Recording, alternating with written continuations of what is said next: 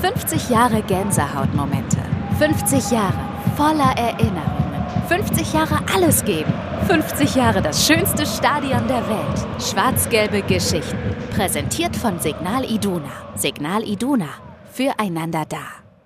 Das neue Jahr hat angefangen und es startet direkt mit einem Kracher, das hoffe ich zumindest, mit einer neuen Serie. Schön, dass ihr eingeschaltet habt. 50 Jahre Stadion, das ist unser Thema in den nächsten Wochen. Schwarz-gelbe Geschichten. Und heute beginnt diese Serie, präsentiert von Signal Iduna, mit zwei ganz, ganz tollen Gästen, die ich eingeladen habe. Und zunächst mal sage ich Hallo und herzlich willkommen an Uwe Schädelbauer und Martin Riedige. Schön, dass ihr da seid. Ja, danke schön danke. für die Einladung. Vielleicht fangen wir mal mit dem Autor und dem Vorlagengeber unserer schwarz-gelben Geschichten in den nächsten Wochen und Monaten an. Uwe, vielleicht stellst du dich einfach mal kurz vor. Ja, den Namen hast du schon genannt. Uwe Schädelbauer, 1959 in Soest geboren und lebe auch heute noch in Soest, kriegt mich auch keiner mehr weg. Ab und an bin ich denn dann unterwegs Richtung Dortmund oder was heißt ab und an doch öfter zum Stadion zu meinem geliebten Stadion, zu meinem geliebten BVB. Anhänger des BVB, so richtig bin ich seit 1974, nämlich genau mit dem Bau des Stadions. Erstes Spiel damals gegen Hannover 96. Das war für mich der Beginn einer großen Leidenschaft. Martin, die Leute werden sich vielleicht gleich wundern, warum ich dann regelmäßig James zu dir sage. Das ja. ist nämlich dein Spitzname. Also alle sagen das eigentlich zu dir. Ja. Was ist deine Verbindung oder wie kam die Verbindung zu Borussia Dortmund für dich zustande? Also für mich kam die Verbindung zustande 1966 das Endspiel, Pokalendspiel. Und da war ich noch ein kleiner Junge, da war ich neun Jahre alt und da fand ich einfach den BVB so toll. Und seitdem, ja, war ich immer schon ein großer Fan und hatte Probleme damit, weil ich der einzige BVB-Fan in der Zechensiedlung war. Sonst nur blaue. Oh, das tut mir leid. Ja, da durfte ich manchmal, manchmal nicht mitspüren. Wenn Dortmund gewonnen hatte, Schalke verloren, du spielst nicht mit. Die ganze Woche. Trotzdem bist du durchgekommen. Das war hart, ja. ja. Und ja, dann bin ich das erste Mal 1972. Das war noch im Stadion Rote Erde, Regionalliga. Da sind wir dann regelmäßig immer sonntags nachmittags hingefahren. Auch aus Soest dann? Nein, ich komme aus Kameheren. Okay, also nicht ganz die gleiche Ecke, aber ich sag mal von ja. Dortmund aus. Ne? Ist ja auch grob die gleiche Richtung. Östlich gelegen. Ja, genau. Ja. Aber das, was euch verbindet, ist ja etwas ganz Spezielles. Also es gibt ja einen Grund, warum ihr beide heute hier sitzt. Vielleicht kannst du das mal kurz erläutern.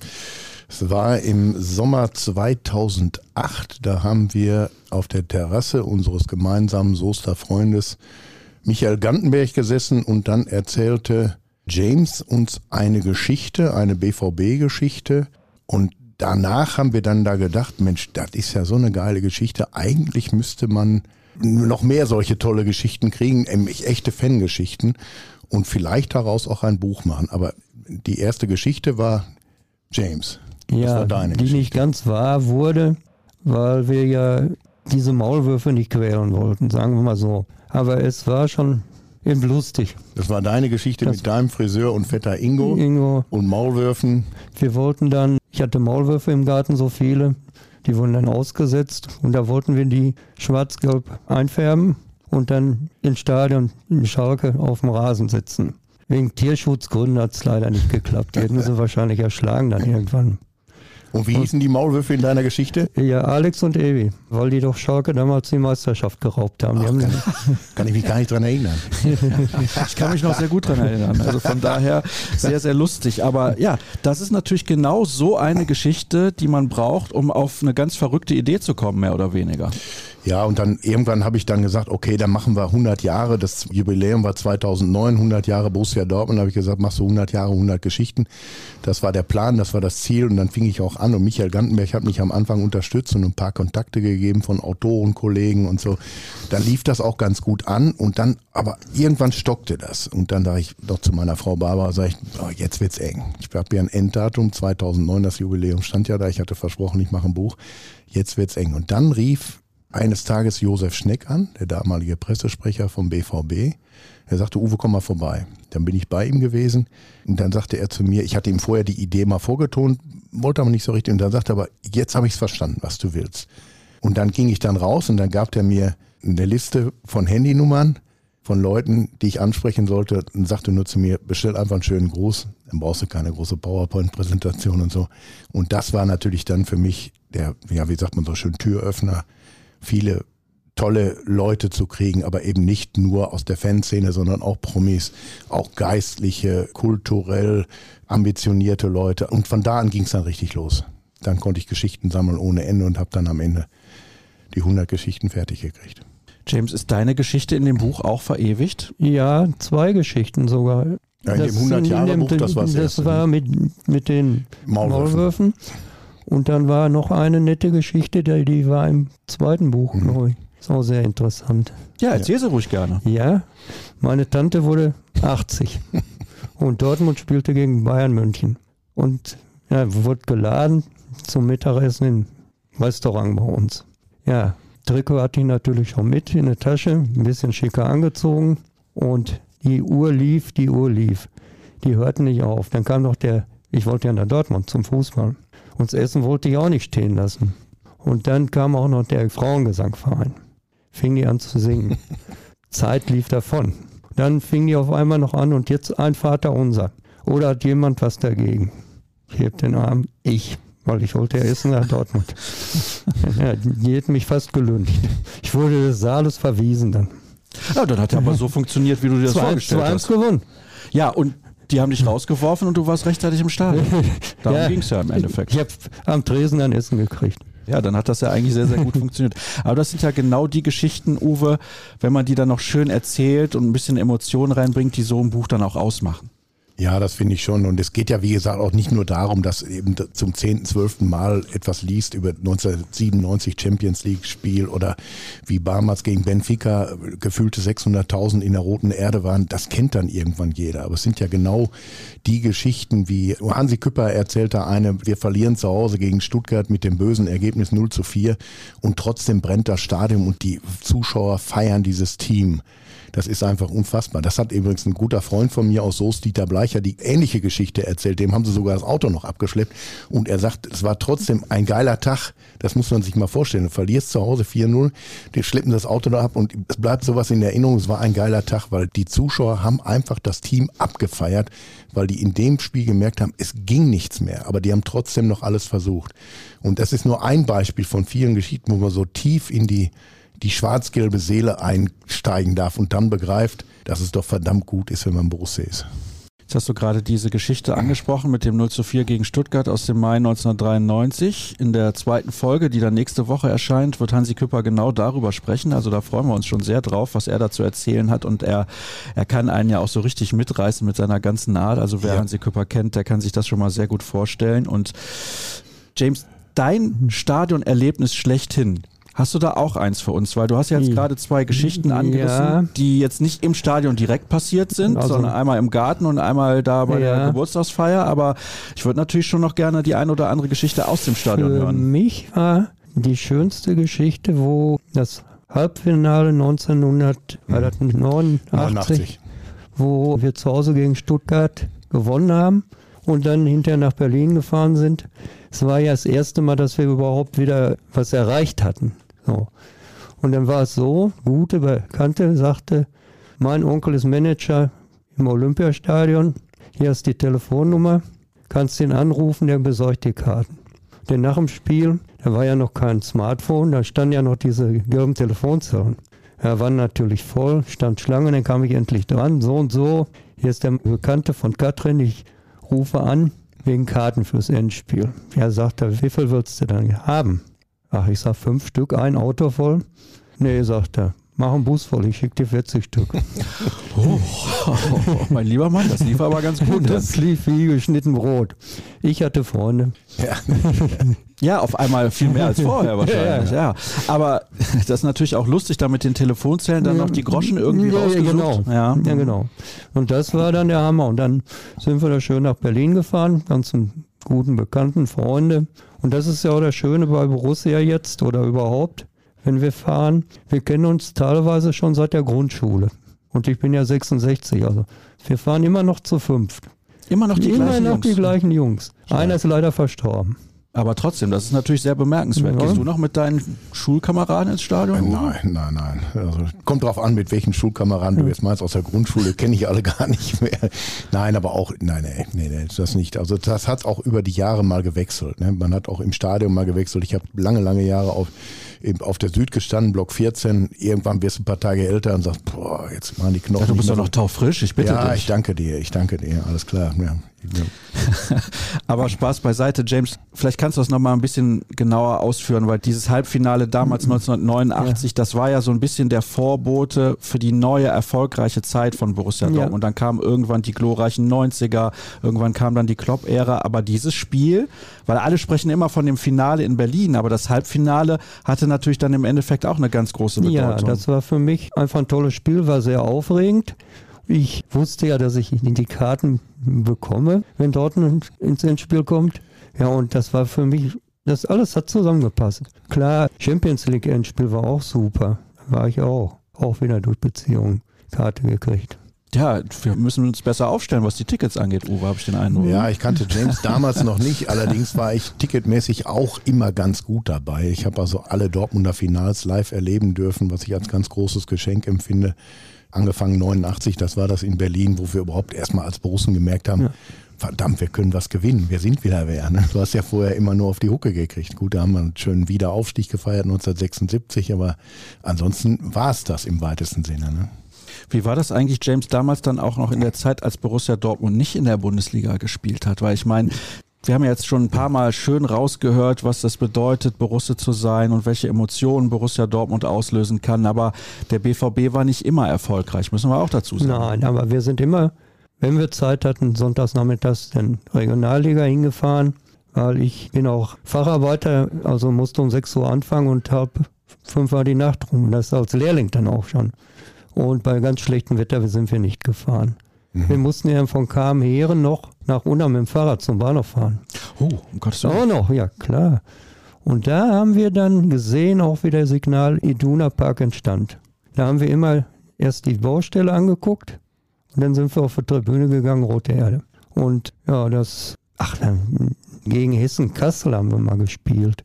Denn die waren gut damals. Da sind wir dann hingefahren. Gütersloh, Union Olix. Ja. Oh ja, da sprichst du natürlich mit dem Solinger hier den richtigen an. Ja, ja, ja. ja. Da Also- sind wir dann auch. Einer hatte schon, der war ein bisschen älter als wir. Der hatte dann schon Führerschein und dann fuhr der auch immer. Dann wurde ja auch nicht so genau geguckt. Ein paar Bierchen konntest du immer trinken, auch wenn du gefahren bist. Ja, es waren noch andere Ja, Zeiten. sicher. Aber der Aufstieg dann auch in die Bundesliga mit dabei gewesen? Nein, da war ich im Krankenhaus. Oh, was war da los? Mandeln mussten raus. Hm, Ging ja, ja, das ist natürlich schlechtes Timing. Aber, ja, war vergiftet schon fast alles. Also wurde Zeit. aber trotzdem, es ist natürlich dann eine schöne Geschichte, das alles dann so mitzuerleben, wie der Verein so langsam aber sicher wieder in die oberen Regionen wandert. Uwe, nimm uns nochmal bitte mit auch in dieses Pokalfinale 89, obwohl es nicht in dem Stadion hier um die Ecke stattgefunden hat. Aber das habe ich ja eben schon gesagt, war so ein bisschen so eine sportliche Wiedergeburt für Borussia Dortmund. Ja, das war ja, wenn du dann nach Berlin gekommen bist, das war ja unfassbar. Das war jetzt die Zeit seiner Zeit dieser überdimensional großen Bananen, die überall tanzten, aus jedem Zug, aus jedem Auto, wenn du dann Grenzübergang kennt ja heute keiner mehr, wenn du Grenzübergang da gestanden hast und du musstest deine Pässe abgeben, das war schon ein sehr mulmiges Gefühl, ob du überhaupt reinkommst in die ehemalige DDR, da musstest du ja durchfahren, um nach West-Berlin zu kommen. Dann kommst du an dem Panzer vorbei, Berlin rein in die Stadt und dann konntest du erstmal wieder durchatmen, dann war richtig, und dann nur Schwarz-Gelbe da, irgendwie nur Schwarz-Gelbe und da wurde gefeiert. Einziger Wermutstropfen war damals, gab es glaube ich so eine Bannmeile ums Stadion, da gab es kein Bier mehr, kein echtes, nur warmes, alkoholfreies. Das hat dann so ein bisschen dazu geführt, dass der eine oder andere leichte Kopfschmerzen kriegte. Aber das Spiel selber, ich meine, was soll man jetzt heute noch erzählen? Nobby Diggle ist Held geworden da und es war unfassbar. Wir hatten ja eigentlich keine Chance, weil Werder Bremen war die stärkere Mannschaft. Kalle Riedle macht das 0-1, vielleicht kommt er ja hier auch nochmal zu uns, macht das 0-1 damals für Werder und dann haben wir das Ding gedreht und das war die Hölle. Es war einfach nur, das war großartig und das war Borussia Dortmund. Ja, es war die Hölle im positiven Sinne. James, du hast eben gesagt, mit 40 Mann seid ihr dann darüber Ja. gefahren. Und Uwe hat gerade erwähnt, man musste natürlich da über die Grenze. Warst du nervös, ob er da überhaupt reinkommt? Das war bei mir genauso, aber wir hatten ganz, ganz kulante Vorpost. Die wussten ja auch, dass langsam zu Ende ging mit der DDR. Und mein Bruder hatte noch nicht einmal einen Reisepass. Der war abgelaufen. Oh. Den haben sie aber auch durchgelassen. Okay, hast du Ja. gerade noch Glück gehabt. Also der hätte eventuell wieder nach Hause gemusst. Das, das hätte durchaus sein können. Ja. Also, Ja. Die waren sehr kulant. Die haben, also waren höflich zuvorkommen, nicht so wie ein Hauptmann, so befehlerisch. Das war alles gut. Also kann man am Ende sagen, ist das vielleicht so das Wochenende schlechthin für euch in eurer schwarz-gelben Geschichte? Ja, ja, ja, ja, das kann man schon sagen. Ich würde auch sagen, ganz Ja. vorne mit. Ja, Ich meine, hier Champions League war natürlich auch toll in München. Aber das ja aber das war damals, das war die das war- Trendwende schon. Und, und es war 76 auch dieses Aufstiegsspiel im Stadion, wo dann kurz vor Schluss Lothar Huber das Tor machte und da brachen ja alle Dämme. Da brachen alle Dämme, da wurden die Tore abgebaut. Ich weiß noch, wie der eine glückselig mit dem Pfosten unten an der Haltestelle vom Zug stand, hat den ganzen Pfosten abgebaut, der Rasen wurde abgetragen und das war 76 war auch so ein erster, erster Schwenk, wo wir wieder in der Bundesliga waren. Das war schon großartig. Mhm. Ja. Da warst du aber noch gar nicht so lange vorher im Stadion das erste Mal. Nee, nee, nee. 74, wie gesagt, bin ich angefangen mit dem ersten Spiel gegen Hannover 96. Schönes Wetter, August 3-1 gewonnen. Da waren wir, da muss man sich vorstellen, Borussia Dortmund gegen Hannover 96. Das war aber damals zweite Bundesliga Nord. Dann fingen wir erst gerade an. Und danach dann eben ein Jahr später dann Zweiter geworden, Borussia Dortmund. Deswegen gab es dann die Entscheidungsspiele gegen Nürnberg. Und im ersten Spiel in Nürnberg hat ein Mann namens Equin Wolf, muss man sich mal vorstellen, so einen Namen gibt es eigentlich gar nicht, Equin, genannt Ede Wolf, der hat 1-0 gemacht. Kennt heute keiner mehr Ede Wolf. Ich habe mir aber unter der Osttribüne im Stadion, da gingen die immer raus früher aus den Katakomben und dann habe ich mir von Ede Wolf ein Autogramm geben lassen, was ich auch immer wieder, weil man konnte es lesen und auch gut nachschreiben, nachgeschrieben habe. War damals einer meiner, einer meiner Lieblingsspieler in der Zeit. Und dann, wie gesagt, kam irgendwann der Aufstieg und so weiter und so fort. Was waren denn so deine Idole damals? Hast du Spieler noch aus deiner ganz frühen Zeit Ja. im Stadion Rote Erde, die du als Idole wahrgenommen hast? Also ich sag mal Siegfried Held. Ich war nie Lothar Emmerich, ich war immer Siegfried Held. Also man musste sich damals so mehr oder weniger entscheiden, ja? ja, ja. Team Held oder Team beim, Emmerich. Beim Straßenfußball halt. Und Wolfgang Paul fand ich immer gut auch. Den kleinen Hoppikorat, ja Hoppikorat, ne? Vornamen weiß ich jetzt gar nicht, aber Hoppikorat, Friede. Friedhelm, ja. Aber kennt du nur als Hobby, ja. Ja, das ist tatsächlich so, ja. Und das waren dann die Idole. Dann kam nachher auch irgendwann mal, das war glaube ich auch noch zweite Liga, Zoltan Wager. Das war der erste, der Fußball spielen konnte, ja. Der war gut. Oh, das ist jetzt aber, das ist jetzt aber starker Tobak. Der Ja, aber erste, also, der also Fußball spielen, das konnte. heißt, dass er der technisch Fußball Ja. spielen konnte. Danach kam dann Marcel Raducanu. Aber mit Soltan Wager kam das erste Mal so ein spielerisches Element rein, ne, der den Ball mal verarbeiten konnte, richtig. Sonst war es ja doch eher früher, wie hieß es, bei Otto Knefler, Otto, lass die Löwen los, alle rannten raus, vier Mann standen hinten und der Rest war vorne. da gab es ja noch nicht 4, 3, 2, 1 und was da heute alles spielen. Ja. Ja, die Ausbildung war damals noch eine andere. War das damals eigentlich auch ein bisschen zwischendurch mal zäh, die Spiele zu gucken? Nein, also ich war immer, wenn ich im Stadion war, ganz aufgeregt. Also selbst wenn schlecht gespielt wurde, das ist, einem gar nicht so aufgefallen. Die haben immer alles gegeben. Ja. Die haben immer alles gegeben und das ist ja das, was der Dortmunder Fan auch gutiert dann. ne? Wenn die Leute, die am Ende verlieren sie 1 zu 2, aber die haben 90 Minuten alles gegeben, liegen auf dem Rasen und die Fans feiern die. Das ist einfach immer so gewesen. Schöner ist natürlich, wenn sie 2-1 gewinnen. Ja, natürlich, auf jeden Fall ist das so. Eben wurde Wolfgang Paul angesprochen. Ja. Da liegt noch mal ein Buch, vielleicht kannst du das gerade mal in die Hand nehmen, Uwe. Das Ja. ist ja auch eins der Bücher der letzten Jahre und Wolfgang Paul ist natürlich ja eine absolute BVB-Legende und wir sehen da unten auf dem Foto, wie er den Europapokal der Pokalsieger in den Himmel reckt und das war ja, das war der erste internationale Erfolg Ja. einer deutschen Mannschaft, der erste deutsche Europapokalsieger und das war natürlich auch eine ganz besondere Geschichte. Vielleicht machen wir da mal einen kurzen Schwenk aus den eigentlichen Büchern heraus zu diesem Buch über Wolfgang Paul. Ja, das ist nett, dass du das ansprichst, weil Wolfgang Paul ist ein unfassbar liebenswerter Mensch. Er ist immer auf dem Boden geblieben und dafür hat mir dieses Buch unfassbar viel Spaß gemacht. Ich habe es zusammen gemacht mit Fritz Lünschermann. Fritz Lünschermann, unser, unser Mensch gewordenes schwarz-gelbes Wikipedia, der hat dann die ganze sportliche Seite von Wolfgang Paul hier in dem Buch beleuchtet. Ich habe die private Seite beleuchtet, weil er ja auch als Profi damals schon Juwelier und Uhrmacher gelernt hat weitblickend, weil er irgendwann ja seine Profikarriere beendet hat und hat dann immer noch ein vernünftiges Ein- und Auskommen gehabt. Ne? Ja, das ist ja auch wichtig, weil damals hat man beileibe nicht so viel Geld verdient, wie das heutzutage der Nein. Fall ist. Weißt du noch, James, wie teuer deine erste Karte im Stadion war? Ich meine, Im Signal in Dunapark, das weiß ich noch. Das war, Stehplatz war fünf oder sechs Mark. Also Rote Erde weiß ich jetzt wirklich nicht mehr. Es wird aber so um die drei Mark gewesen sein, schätze ich mal. Also wir standen dann immer ohne Dach. Ja, ja, War genau, billiger. genau. Also ich meine, ich hätte damals so vier Mark bezahlt und wir mussten ja immer anstehen an den Kassenhäuschen. Das kennt ja heute keiner mehr. Der Nordtribüne standen diese Kassenhäuschen, da hast du 50 Meter Schlange gestanden. Von oben kam's, bisschen war es am Fisseln, dann warst du endlich vorne. Dann sagt die Dame hinter dem kleinen Fensterchen, sagt, Rolle ist alle. Ja, ich sage, mach doch eine neue Rolle drauf. Nee, Rolle ist alle. Ja, dann konntest du dich wieder die nächste Schlange wieder hinten anstellen, um dein Ja, Ticket das, zu kriegen. Das waren noch ganz andere Zeiten. Also ich kenne das noch, dass man da Karten kaufen konnte tatsächlich an der Nordtribüne, aber natürlich nicht auf diese Art und Weise. Also ich habe früher teilweise bei diesem, wie hieß es?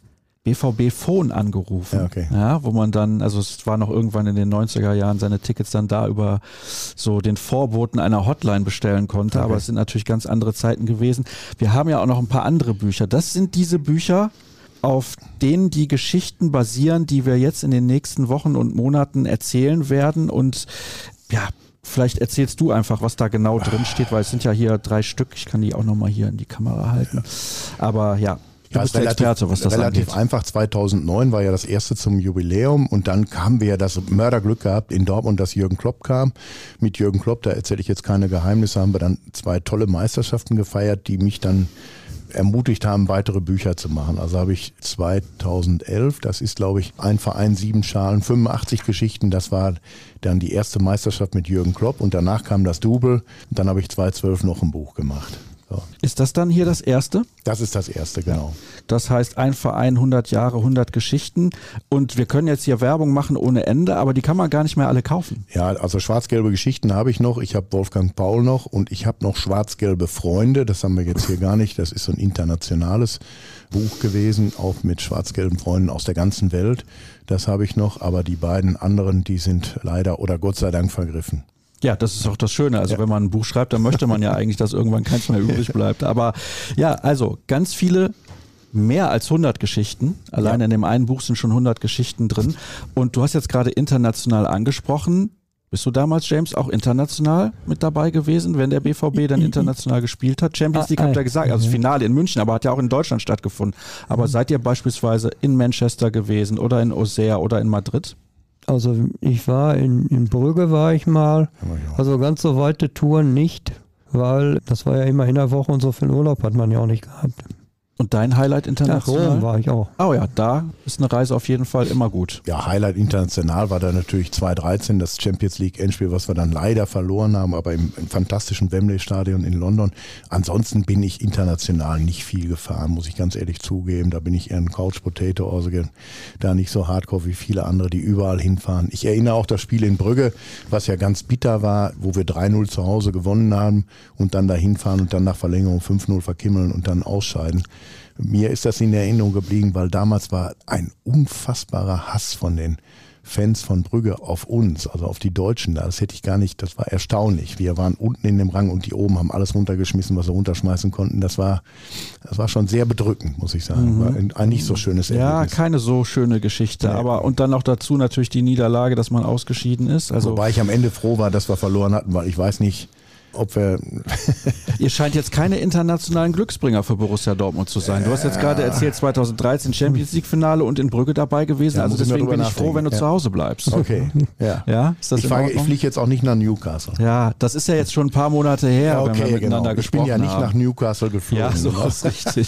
So ist es richtig. Aber ja, gut, also ihr merkt, wir haben natürlich schon ein bisschen vorher angefangen, diese ganzen Geschichten aufzuzeichnen. Das ist ja logisch, weil irgendwann ja, müssen wir das auch zeitlich hinbekommen und organisatorisch. Aber diese ganzen Geschichten, die sind vor allem halt emotional und das ist das Entscheidende. Und deswegen, James, hätte ich von dir gerne zum Abschluss auch nochmal eine Geschichte, worüber vielleicht jetzt noch gar nicht gesprochen wurde, so im Ansatz, was so deine emotionalste Geschichte mit Borussia ja, Dortmund das ist. kann ich sagen. Und zwar die Lesung 2009. 2009. Da war ja diese Lesung, du sagtest, wer im Strobels. Und ich bin ja kein großer Redner oder Vorleser.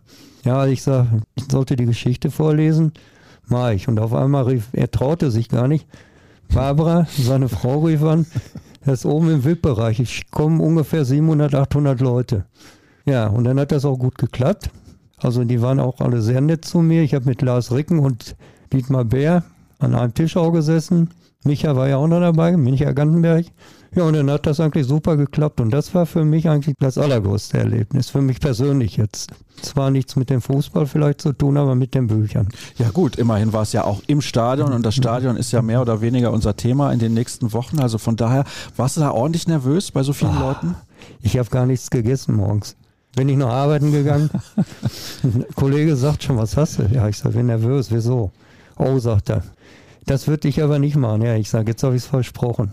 Aber er war so mördercool, das hättest du mal sehen sollen. Die ganzen Profis, Dietmar Bär, Michael Gantenberg, Joachim Krohl, Norbert Dickel, die da ihre Geschichten vorgelesen haben. Und er steht dann da oben und 300 Leute links, 300 Leute rechts und es wurde ein bisschen unruhig. Er seine Lesebrille einmal rauf und runter geschoben, machte einmal ins Mikro. Und dann war Ruhe. War Ruhe, konnte weiterlesen. weitergelesen. Aber das war, wenn ich das noch ergänzen darf, für mich auch einer der aller, aller schönsten Erlebnisse da unter der Nordtribüne, dann dieses Buch, Geschichten aus dem Buch auf einmal erleben zu dürfen, wie die Leute die vorgetragen haben. Und das hat damals auch wieder Josef Schneck ermöglicht. Erst ins, Feiner Mensch. Erst, genau, erst in Strobels wollten und da, die Tickets verkaufen sich von selbst. Und da haben wir gesagt, wir gehen unter die Nordtribüne. Das war eine fantastische Veranstaltung. Noch habe ich Josef Schneck nicht eingeladen. Ich bin mir aber sicher, dass ich da nicht wirklich zu Wort kommen werde, wenn er mal richtig loslegt. Deswegen freue ich mich auch schon darauf, wenn er dann hier sitzen wird. Aber natürlich hätte ich auch deine emotionalste Geschichte. Jetzt hat er die schon erzählt, also musst du dir noch eine andere aussuchen. Ja, also eine fällt mir ein, das ist 1976 gewesen. Da hatten wir Heimspiel, gerade wieder aufgestiegen gegen den HSV. Am Ende 4 zu 4, viermal zurückgelegen, viermal zurückgekommen, 4 zu 4. Und dann der in der Halbzeit eingewechselte Erwin Kostede stieg hoch, köpfte. Der Hamburger Torwart parierte den Ball, ich glaube so an den Pfosten. Und das ganze Stadion brüllte natürlich Tor. Und ich stand auf der Süd direkt hinter dem Tor und sagte dann zu meinem Nachbarn, nee, ich glaube auch der war nicht drin. Da drehte sich vor mir einer um, zwei Meter hoch, zwei Meter breit, und sagt, bitte? Ich sag, äh, Moment, Schieber, Schieber, Schieber. also so wurde man dann doch gezwungen, seinen eigentlich objektiven Blick etwas zu ändern.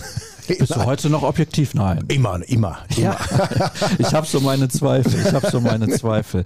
Aber von diesen ganzen Geschichten, die in diesem Buch stehen, gibt es eine, worüber du dich besonders freust, dass wir vielleicht in den nächsten Wochen und Monaten darüber sprechen werden, weil noch ist ja nicht klar, welche Gäste alle zusagen werden. Ist ja manchmal organisatorisch auch nicht immer so einfach. Aber wenn du dir eine aussuchen könntest, welche würdest du gerne hören?